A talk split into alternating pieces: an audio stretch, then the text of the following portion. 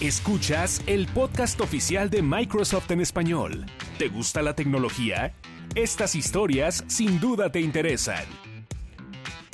¿Qué tal amigos del podcast oficial de Microsoft en español? Soy Carlos Mendoza y en esta ocasión les voy a platicar del Internet de las Ostras. Y no, no me equivoqué, no quise decir Internet de las Cosas. Les voy a hablar del Internet de las Ostras y de un caso de una persona en Australia que se llama Ross Harvey que busca una agricultura sustentable y mejores condiciones de trabajo, todo esto mediante el Internet de las Cosas. Eh, Ross Harvey es famosa por, crear un sistema eh, para una empresa global llamada Better Work que unía a minoristas, gobiernos, fábricas, sindicatos e investigadores para mejorar las condiciones de, de trabajo de las mujeres en las cadenas de de suministro en la industria de la confección, en la industria del vestido. Entonces llegó un momento que se tuvo que regresar a su tierra, eh, Australia, a Tasmania. Entonces regresó a ver qué problemas tenía la zona donde ella vivía, que es Tasmania en Australia, y volcó su atención al Internet de las Ostras, que es mediante el uso de sensores y del Internet de las Cosas, eh, determinar si es seguro o no cosechar ostras, cosechar las almejas de donde eh, que hacen estos agricultores. Y su visión es alimentar al mundo sin, sin destruir el planeta. Eh, hay un video de su proyecto que se llama The Yield, más Microsoft, que lo pueden encontrar en YouTube, es The Yield, es Y-I latina E-L-D, eh, en el que se explica cómo es su pasión por la justicia social y un futuro sustentable.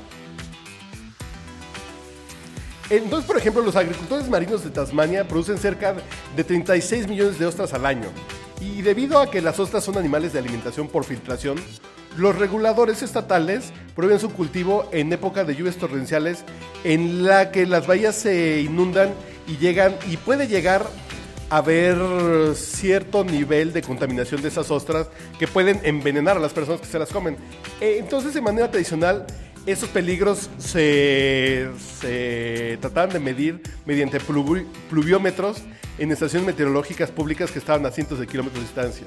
Entonces lo que hizo Ross Harvey y su equipo fue utilizar Azure IoT Suite de Microsoft para activar los sensores en tiempo real que se encuentran instalados en los lugares donde están las ostras. Entonces de manera eh, muy muy sencilla y en tiempo real está este monitoreo de cómo está la situación de las ostras y esta información se puede cruzar con información de otras épocas, de otros tiempos y de otros lugares para crear predicciones que puedan hacer que la cosecha de ostras sea muy muy sencilla.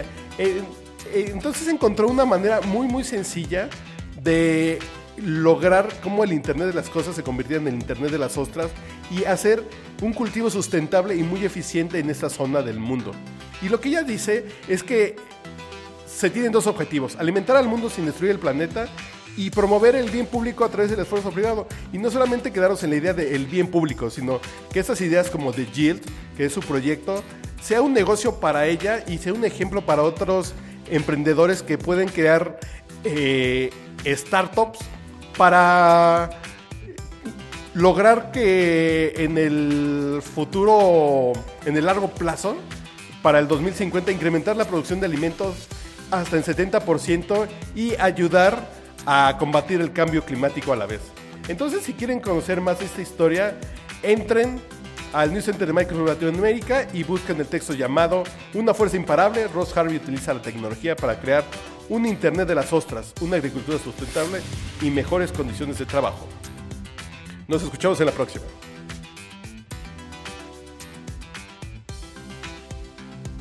Para saber más sobre Microsoft, visita el News Center de Microsoft en español, news.microsoft.com, diagonal ES-XL. Síguenos en Twitter, arroba Microsoft Latam, y en Facebook, Microsoft Noticias.